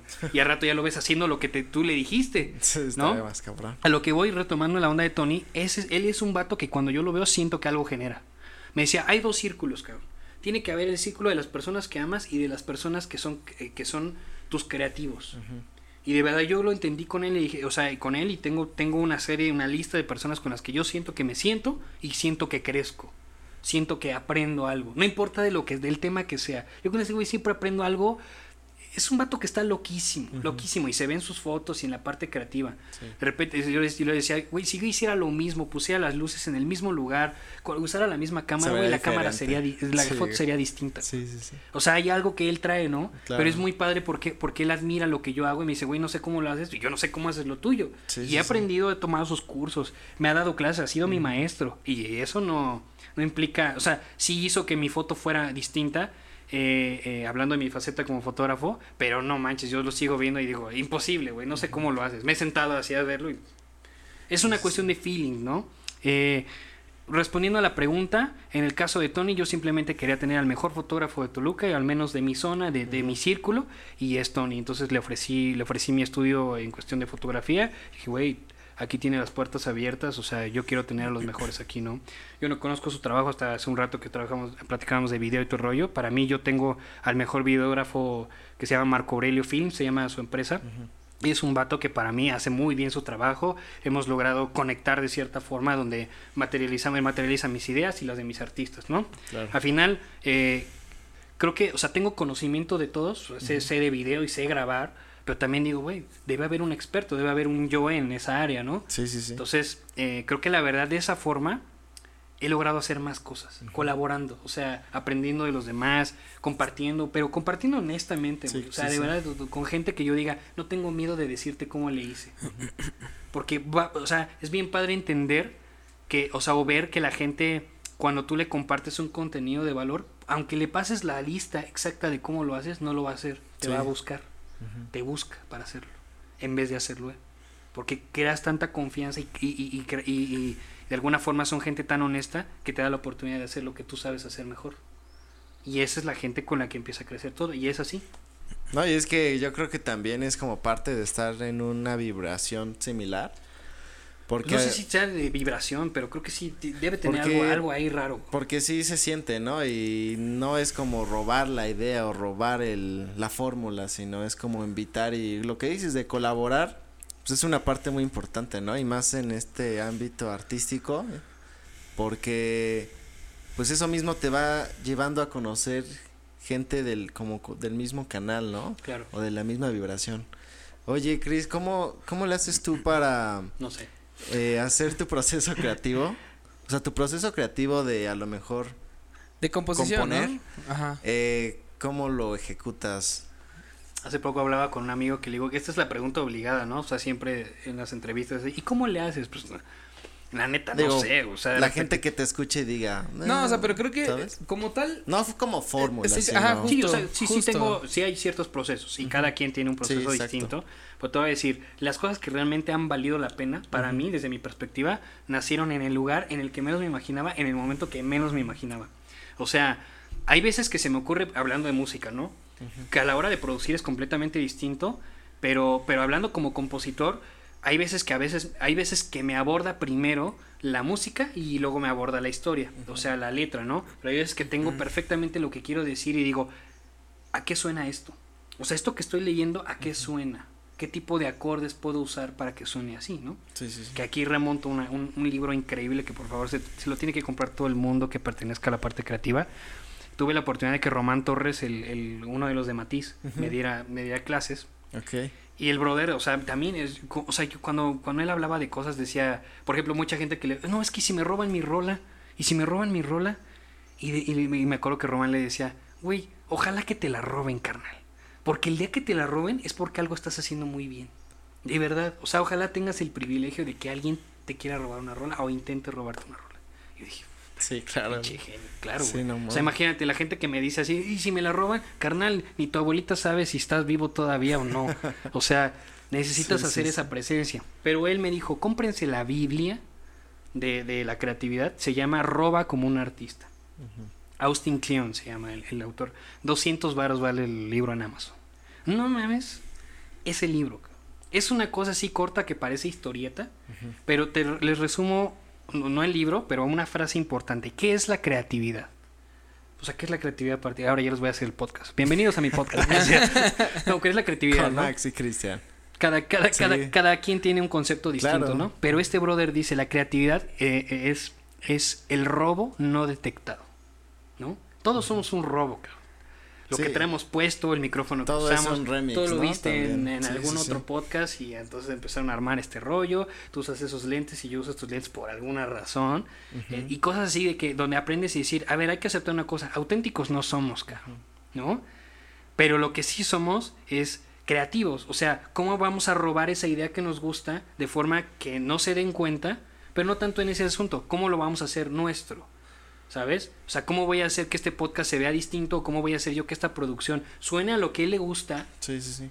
pero que suene a él también, ¿no?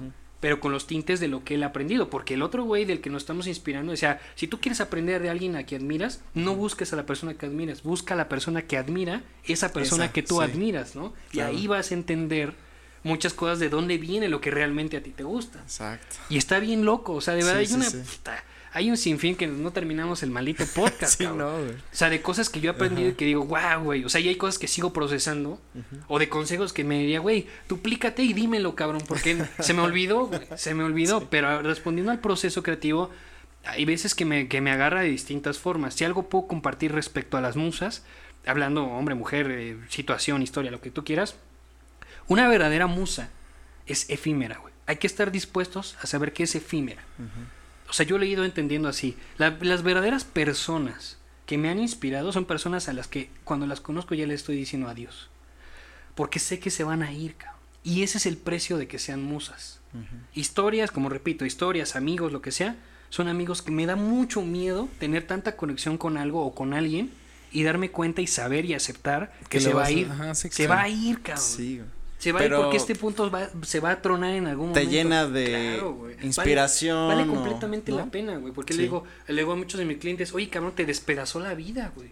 Pero oye, acabamos de sacar un álbum, güey. Y mira lo que tú estás haciendo con ese álbum. Lo que la gente, gracias a este álbum conociste a esa persona que hoy te cambió la vida, Sí, ¿no? güey. O sea, agradecele. Y hoy retomo ese rollo. Sí hubo una persona que en su momento yo me culpé y después lo culpaba por todo lo que me había pasado. Pero gracias a esa persona, yo decidí estudiar, estudiar producción. Hoy día me doy cuenta que lo que yo quería no era ni ser productor ni artista ni nada. Yo quería pertenecer a este mundo. Conocer este tipo de gente que se postra entre un micrófono, entre, ante una cámara, entre luces, entre la industria, ¿no? Sí. O sea, eso es lo que yo quería hacer, pertenecer a este mundo, en la rama que fuera, fotografía. Por eso yo hago todo ese rollo, ¿no? Sí, sí. Porque siempre conozco gente interesante que digo, wow, güey, o sea, no haces música, pero, pero entiendes cosas que yo no he entendido Claro. desde tu rama, ¿no? Sí, sí, sí. Entonces, la verdad es que, que a mí me ha cambiado la vida el pertenecer a esto. Amo producir hoy día. O sea, a mí me doy cuenta que la forma más equitativa eh, de vivir esta eh, magnífica vida que me ha tocado es siendo productor. O sea, porque siempre estoy detrás o delante o estoy tocando de músico o soy artista o me invitan por mí, por, o sea, me invitan porque soy artista o me invitan porque soy productor o porque voy a hacer foto. Hay gente que dice, oye, güey, este, y ¿qué onda con la fotografía? Veo que te está yendo bien y yo así de este, chale, güey, creo que es lo que menos hago, pero ahora yo soy sí, fotógrafo. O gente, oye, tú eres el fotógrafo, no sé qué, sí, sí, yo soy. Ah, órale. Este, ah, también cantas, güey. Sí, güey, por ahí tengo un disquillo, güey. Ahí le hacemos, ¿no? Está bien loco cómo me puede percibir, Sí, pero, sí, sí. pero me alegra que la gente me perciba dentro de la misma rama, ¿sabes? O sea, lo malo sería así como, güey, tú tienes cara de licenciado, ¿no? Que soy licenciado, pero en producción musical, ¿no? Claro, diferente, ¿no? Ajá, diferente. no sé, güey. es- es- es- Fíjate que me quiero divorciar y Ay, entonces, ah, chinga. Padrísimo, ¿quieres escribir una canción? Estoy listo, güey, ¿no? O sea, me pasan cosas muy interesantes y, y agradezco mucho, pues sí, la- las oportunidades que me da esta carrera de poder conocer gente y también así como gente buena y gente mala, como en todas las supuesto. industrias. Y de todos aprendemos, ¿no? O sea, hay cosas con las que yo me he enganchado así, nah, ese güey, es- bueno", y de repente así, ya, güey, suéltalo, cabrón. Sí, sí. y entre más he soltado esas cosas, mejor fluyo, cabrón. De repente ya, o sea, de repente así, no, pues ese vato sigue haciendo lo mismo, pero feliz, güey. Chingón por él, ¿no? Y a mí Colibrí, o sea, para mí es un sueño, güey. Yo cada que voy y me siento y abro mi estudio digo, güey, no puede ser esto, cabrón. O sea, se volvió realidad, ¿no? Pero al final, ¿qué, qué es Colibrí sin esa gente que confía en ti, ¿no? Exacto. O sea, y hoy, hoy me, me preguntaban hace poco, ¿cuál es, ¿cuál es tu mayor satisfacción, no? Y yo así como, pues en realidad yo ya dejé de pensar en mí, güey. Mi mayor satisfacción es ver a un cliente feliz, güey. O sea, a un artista que me diga, güey, gracias, güey, hiciste justo lo que pensaba. O, o acabas de ni siquiera pensaba que esto podía hacerlo. Sí. ¿No? O que se puede hacer realidad. que se puede hacer, no, que ni siquiera sabía que yo podía hacer esto. Sí, yo sí, tampoco, güey, pero bueno, después de unas horas nalga, lo logramos, ¿no? Sí, sí, Pero está padre, o sea, está padre. Hoy, hay, hace poco, y lo platico con, con mucha felicidad y mucho orgullo, eh, se estrenó el 22 de abril el primer álbum completo que he producido. Ella, o sea, ha hecho otros álbumes, pero que no han salido todavía. Pero es un álbum muy especial. Independientemente del artista y la persona que confío en mí para hacer ese álbum, eh, han pasado cosas bien bellas. O sea, estoy enamorado de ese álbum que digo, wow, güey, no puede ser que yo. No sé ni cómo hice eso, cabrón. Y todo lo hice en un lugar. O sea, yo hoy tengo mi estudio, sí, acondicionado, micros y lo que quieras. Lo hice con un micro en una bodega. Ese, ese disco se grabó ahí. Hoy eh, les cuento así también, con muchas. eh, mi sueño más grande es ganarme un día un Grammy. Eh, hace poco me hice miembro votante, o sea, ya puedo inscribir y puedo votar además. Y acabo de inscribir este álbum a la categoría de mejor álbum cantautor. E independientemente de lo que suceda, yo me siento contento con este producto. O sea, no se trata de los premios que pueda tener. El mejor premio fue que ya salga y que yo lo pueda ver y que diga, Claro. güey, los las historias que hay detrás de esto. cabrón". Sí, o sea, todo eso, ¿no? es lo que de verdad me hace feliz y creo que hace que Colibrí tenga sentido. O sea, que por primera vez se empiece a sentir que tiene sentido ayudar a todos esos artistas a, a materializar cosas que le, le digo, güey, tú podrías dedicarte a otra cosa, pero la música es como la mejor herencia que le puedes dejar a tu familia y a ti mismo. O sea, tú te, Claro. tú te mueres y esa canción Sí, sigue. esa ahí. canción sigue, ¿no? Ahí, el podcast, ¿no? Ahí sigue. Sí, sí, sí, totalmente de acuerdo. Es algo que, aunque uno se vaya, pues deja eso y que Es un legado. Es un legado, ¿no? Y que hace que tú vivas, vivas en esa canción, en esa creación.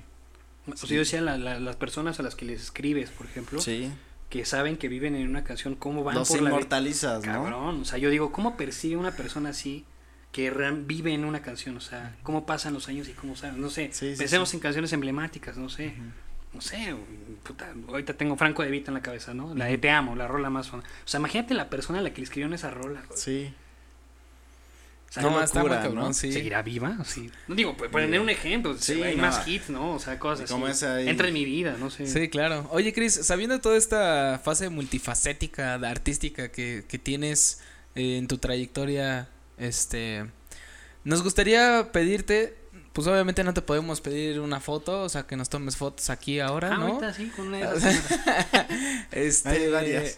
Sí, claro, ¿no? O que nos produzcas este una canción, ¿no? Porque ahí hay tampoco una hay- consola, ahí hay un controlador. Oye, hay micro en la Sí lo podemos, lo tenemos todo, sí se puede hacer. Pero eh, lo que sí podemos pedirte, y gracias a que trajiste tu bello instrumento, Siempre. no sé si nos, si nos pudieras este otorgar ese, ese espacio Ese para privilegio. ese privilegio, ese honor, Pues déjame ver si me acuerdo. de lo que sea, a lo mejor y no sé, tu primera canción que tocaste en aquel café del Al- en aquellos años. en aquellos años, no sé. Ese es un dato que no tengo, pero sería interesante recabar en mi memoria. Próximamente el documental de. Estaba en mi recuperación de memoria en ese momento. Sí, claro. Este. Pues no sé. La historia una canción o algo que a lo mejor y estás escribiendo, un adelanto. Hay una canción que me gusta contar mucho la historia. Eh, o sea, hay unos versos muy, muy bonitos que escribí ¿Sí? recientemente. Ahí donde está. ¿Tienes una plumilla? Creo que están en mi cartera. Bueno, es una canción que se llama Vuelve Pronto. Es una canción que no he publicado, pero que cada que tengo la oportunidad la canto. Ah, ya la encontré aquí, mira. Eh, cada que tengo la oportunidad la canto porque creo que es una fue una muy bonita forma de poder hablar de, de una situación que empezó a suceder en pandemia, ¿no? Cómo empezamos a valorar eh, los abrazos, el contacto, o sea, de repente, o sea, en, la- en la parte más crítica de esta situación de la pandemia, pues ya no teníamos la oportunidad de abrazar, cabrón, ya no sabías de repente así como Sí, que sí, sí. recientemente ya empezamos como a chocar las manos, a sentir Puñitos, Yo soy un vato claro. de así de sentir, cabrón, de repente sí yo ya estaba así como como agarrando y me gusta, ese- o sea, ese tipo de sentir claro. a la gente, el ¿no? contacto, ¿no? El contacto para mí es importante, pues. Eh, y entonces de repente yo me sentía muy ajeno, o sea, cómo llegabas y, y así. Si hasta con temor ya Sí, lo haces, ya ¿no? así como, empiezas, chale, "Ay, Sí, o ya mío". ni eso, ¿no? Ya es como que le dices, ah, ¿qué onda? Sí, ¿qué onda? Ah, Sí, y de hola. repente se, se perdió mucha interacción, o sea, Sí. por esa situación se perdió mucha interacción. Y, y tuve un par de situaciones en mi vida que me hizo pensar y valorar mucho la cuestión de un abrazo, cabrón. Entonces la rola habla, la, la rola habla sobre una situación en la que eh, yo le digo, si te hacen falta piezas, eh, no dudes en, en- en llamarme que yo tendré un abrazo perfecto para ti. Este, vuelve pronto, o sea, vuelve pronto cuando me necesites, cuenta con ese abrazo. Y justo con la onda de valorar ese rollo, este, estaba yo dando una clase, te- eh, doy clase a niños con autismo y tenía una pequeña este, que le doy, enseño piano y de repente, no sé, hay algo ahí como en esa magia de, de- de la parte de, de no saber cómo tratar a veces a estos pequeños. Claro. Eh, me hizo pensar justo en, en el valor de un abrazo que yo venía de ver una imagen que decía, este, hablaba como de un, ah, dice, necesito uno de esos abrazos, vi como un, no meme, como una frase, era diciembre, me acuerdo, noviembre, ya no acuerdo, pero decía, necesito uno de esos abrazos que cuando te los das sientes cómo te vuelven a armar. Ok. Entonces dije, quiero escribir una canción de eso. Y es una canción que no tengo publicada, pero me gusta cantarla, pues. Gracias. Entonces quería hablar un poquito de, de lo que significa un abrazo, cómo se siente una- un abrazo, ¿no? Dice, la presión de tu pecho contra el mío se rindió ante el arte de besarnos a miradas, miradas de sol, caricias de luna. Si pudiera arrebatarte el pensamiento, bastaría con mi voz y tu voz entrelazadas con brazos de acero y besos de hambruna. Yo te pido un abrazo que nos una los pedazos sueltos y cada pieza rota. Un abrazo que repare manecillas por el tiempo perdido de no amanecer contigo. Y vuelve pronto corazón, aquí te espero. Si te hace falta fuerza, si te hacen falta piezas, vuelve pronto corazón, que aquí las tengo. Para armar rompecabezas con tu piel y tus rarezas, solo ven. a darme un abrazo así.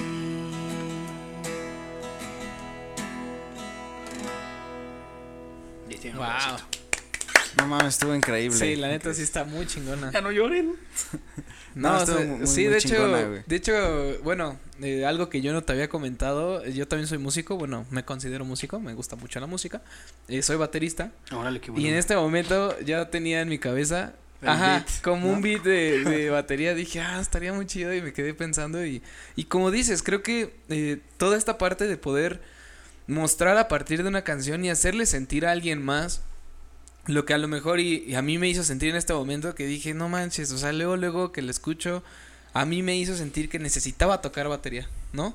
Y creo que esa parte de poder inspirar a la gente a través de un solo acorde, a través de una sola palabra o de una letra, la verdad es que está muy cabrón, en- o sea, hacerlo, porque siempre he dicho- creo que esa es como la meta, ¿no? Cuando, cuando, como productor, cuando tú sientes y te imaginas ese tipo de cosas o te pasan cosas como la que te acaba de pasar a ti, es cuando sabes que la rola vale la pena. O sea, como que hay algo que te, su- que te, que, que te hace sentir algo, ¿sabes? O sea, no importa qué, pero que te haga sentir algo, ¿no? O sea, cada quien siente algo distinto, Claro. no sé qué hayas sentido tú, o, este, ahí atrás de cámaras, pues, o sea, yo, yo la verdad es que cada que la canto pienso en algo distinto, en un momento distinto, ¿no? Sí, sí, sí. Hay veces que pienso completamente a lo mejor en, en lo ajeno que fuimos en esta situación de COVID, hay veces que pienso en, en los abrazos que realmente me han hecho sentir eso, ¿no? O sea, yo hay, ab- hay abrazos por protocolo, que son Sí, así, sí, "Oye, sí. ¿qué onda? ¿Cómo estás? Qué chido. O sea, y hay otros abrazos que, que te los dan y, se- el instante, siente, que, el ¿no? instante que dura, sientes que algo pasó. Sí, sí, sí. Que era así como de puta madre, era lo que yo necesitaba. Sí, ¿no? como un segundo más significa más. O que no te quieres soltar, ¿no? Sí. O cuando la persona entiende que no quiere soltarte, ¿no? O sea, ya no es obligado el abrazo, es así como de... Y, y sientes que algo embona. Claro. Y en realidad por eso habla ese, ese primer verso, es así, o sea, la presión de tu pecho contra el mío se rindió ante el arte de, de besarnos a miradas, ¿no? O sea, no hace falta nada, pero, pero sentí que algo pasó, ¿no? Cuando, cuando nos abrazamos, ¿no? Sí, es como todo esto que se dice, pero no con las palabras, ¿no? Como el subtexto. Sí, o sea, hay una forma coloquial de decir eso, ¿no? Así como, este, sentí bonito el abrazo, ¿no? O sea, no sé, pero hay una, hay un- una descripción más profunda de lo que en realidad sientes, y es eso, o sea, sientes que embonas. Hay una, hay una historia de en la Patagonia en donde este hay una palabra que se llama mamilanatapay Ok. que quiere decir que cuando dos personas están y se quieren decir tantas cosas pero no lo hacen por el temor a ser rechazado por Ujú. esa persona. Entonces ambas personas sienten algo muy fuerte, ¿no? Y puede ser amor y decir, ¿sabes qué? Pues quiero todo contigo, ¿no? Y las dos lo sienten, pero ninguna de las dos la dice Ya. por el temor a que le vaya a decir que no. Entonces ese es momento, ellos tienen una palabra para eso y es Mamilanatapay. Entonces, Mamilanatapae. Mamilanatapay. Mamilanatapae. Y este. Datazo, güey. Esa es mi nueva canción, Mamila a- Natapay. Ahorita, ahorita me acordé Sí, por, que sí, justo. porque tenía mucho que ver esta, esta canción que tocaste. Y también me es una experiencia que, que nos pasa, ¿no? Sí, bueno, no. a mí me pasaba mucho, en, en primaria era un vato muy feo y tenía, este, ¿En tenía muchas No. inseguridades. Sí, no, no, yo no, yo no- lo que, lo que te iba a decir es que, En o sea, sigo, y- pero ya con seguridad, ¿no? O O sea, ya estoy consciente. no, no es mayor que feo seguro, ¿no? O sea, Pasaste la secundaria y, recientemente. este, y en ese entonces yo tenía mucho miedo de expresarle justamente eso, ¿no? A una persona que para mí lo era pasa, todo en ese entonces, ¿no? O sea, estamos hablando de primaria, cuarto Sí, de sí. primaria, me acuerdo muy bien. Y ahí esa flor, güey. En la primaria sientes que te arrastra. No, y yo estaba así, o sea, yo, para mí esa morra era como, como mi diosa, ¿no? Mi musa, como decías, ¿no? Y de repente era de, no, pues no le voy a decir nada y no le voy a decir nada por miedo, por miedo, por miedo. Y de repente, como dices, esa historia pasa y bueno, a mí me pasó que después te enteras de, oye, ¿por qué nunca intentaste ¿Por qué nada nunca me con ella, mandaste no? mensaje? Y Yo tú, también, "No Sí, yo mames". también así estaba enamorado de ti, ¿no? Es como de, Sí, güey, sí. o sea, Sí, sí, ¿y sí. por qué no me dijiste nada, no? Y era el mismo miedo de rechazo como lo que estás Sí, diciendo. no, ma, está- O sea, está, está cabrón. Y le pasaba mucho cabrón. también a las chicas muy guapas, güey. O sea, guapas, o sea, muy guapas sí. que de verdad no, no se creían el asunto. O sea, yo Ujú. decía, o sea, no Y había. hasta la fecha. No ahí. había forma, yo Sí. les decía, a mí me pasó y decía, no había forma de que yo te gustara, o sea, no, No o sea, no, todo el mundo te quería andar contigo y dice, pero ¿con quién anduve? me dijo. Y yo dije, no, pues sí tiene razón, a ver, espérame, o sea, en realidad nadie la merecía, pero porque entonces nadie se atrevió. Nadie se atrevía a Nadie se hablarle, ¿no? atrevía, güey. Sí. Eso está muy cabrón. Está cabrón, entonces yo dije, chale, no, Sí, pues no. ya. Ya está ni- muy ya ni tarde. modo. muy Mira, Chris, tarde, pues pues- estamos, estamos desafortunadamente llegando al final de este episodio. Pero, Eh, ¿sabes qué estaría increíble, mi Chris? Eh, hacer una segunda parte en un próximo Órale, estaría chido. momento. claro que sí, ¿No? sí, estaría súper bien. Porque faltaron muchas cosas. También sé que tienes más para contar y, Claro, no, pues si te muchas digo- historias más. Ah, pues, No, y claro, y de hecho en la segunda en la segunda parte retomado, este, pues eh, sabemos que, que tu crecimiento todavía va a ser exponencial, vas para arriba todavía más y sabemos que cuando lleguemos a esta segunda parte vamos a tener todavía muchísimo más que contar. Eh, nosotros sí, también totalmente. esperamos eh, no sé, eh, crecer a la par y poder brindarte todavía algo mejor de lo que de lo que ahorita pudimos este brindar con lo que con lo que El tenemos. humilde. No, realmente, realmente Ah, es algo sí. que, que queremos que, que sepas, que lo hacemos de corazón. Eh, la invitación, este, o sea, en general, todo esto sí fue hecho para ti también. Entonces, es no solo un regalo para ti, sino también para toda la audiencia, porque realmente todo lo que nos acabas de, co- de Fue comentar y, increíble. y no Estuvo solo eso, padre. sino que algo que siento que les va a llamar mucho la atención es que fuiste, fuiste demasiado rápido en tan poco tiempo. ¿No? O sea, realmente es Sí. de desde los 14, desde los 6, desde los 8 y a los 20 años ya estabas, o sea, sí me explico, o sea, todo esto que que ya que, que vean otra vez la entrevista y que toquen estos puntos, saber que hay un hay un talento y, y un, un hasta podría decirse genio musical desde una edad muy temprana, Para nada, para nada. no, sí, es realmente, o sea, las cosas como son. Hay creo- que ser humilde, pero también no somos ciegos, ¿no? O sea, es, O sea, es como la genialidad, o sea, justo yo te hablo de esas personas que son genios, o sea, de verdad son genios. Yo, yo la neta, todo este tipo de cosas se las tuve que aprender eh, estudiando, ¿sabes? O sea, yo no, yo no, no me nació así, yo, ay, tocó súper poca Sí, madre, sí, ¿no? sí. Sí, sea, sí, sí, claro. Yo, yo al lado de la gente que de verdad confío ahora como productor, decir, no, güey, tócalo tú, hermano. Pues yo, no, pero tú tocas, no, no, no, man, o sea, ¿sabes? Hay gente que de verdad tiene el gen, cabrón. O sea, gente que incluso con oído absoluto. O sea, yo tomando clases con gente que tenía oído absoluto y decía, este brother ¿quién es? es un extraterrestre, cabrón. O sea, yo escuché, o sea, dice, si lo escuchas, yo, ¿qué, qué, qué? ¿Cuál? ¿Cómo? ¿De qué habla, no? Sí, co- como tal la, la definición de genio musical, al menos en mi perspectiva, no se le dice a alguien que sepa tocar un instrumento, sino que tenga un conocimiento tan, tan, tan bien estructurado que pueda transmitirlo y generar de ahí o de una, una, una persona, ¿Una obra? a- una- un creyente, Mm. un creyente de la música, un creyente de, de la, de la artisteada. Porque Claro. generalmente genio musical es de, ah, pues es un güey que ya nació y toca ya, este, pinche Ah, estás ¿no? burlando de mi con- No, no, no, o sea, no, me refiero a que Sí, sí, sí. al final es eso, ¿no? O sea, la mayoría de la gente cree que un genio musical es porque ay, tiene alma vieja, ¿no? O porque ya canta chingón, o porque... No, Claro. o sea, realmente un genio musical es aquel que sabe explotar el talento y el don que se le fue dado. Creo que tú lo dijiste de buena forma y está muy chido, adoptaré tu concepto. Creo que el genio musical es el que logra hacer algo que logra transmitir. O sea, porque hay mucha gente Sí, que sí, toca sí. muchas cosas pero no transmite ni madre, ¿no? Exacto. Entonces creo que es un buen concepto la onda de transmitir, o sea, que toques gente, ¿no? O sea, Sí, que no se trata de ¿no? cuántas personas tocas, sino de cuántas realmente sienten algo. ¿no? Exacto. Eso está cabrón. Sí, eso está. Efectivamente. Bueno, pues eh, para todos los Para que... los que quieran seguirte segui- la ajá, pista, que quieran Colibrí, seguirte, tu eh, Colibrí también, Music, este, no sé, ¿dónde redes te sociales, pueden encontrar? dirección, este... En, pues las, las redes las redes de Colibrí es colibrí.records arroba Ok. colibrí.records eso realmente la que más usamos es Instagram este yo también eh, Chris Ok. Alba oficial arroba Chris Alba oficial Chris en Instagram. Oficial, igual creo que es la, la red social que más uso. Igual mi música está en Spotify como Christopher Alba eh, y pues nada Ok. Pues Excelente. ya pues saben, bueno. fonditos, dónde seguir. Y que Chris, que nos sigan en las redes sociales que son Facebook, Instagram. TikTok, Y escuchar esto en Spotify y en todas las plataformas. YouTube, Apple Podcast.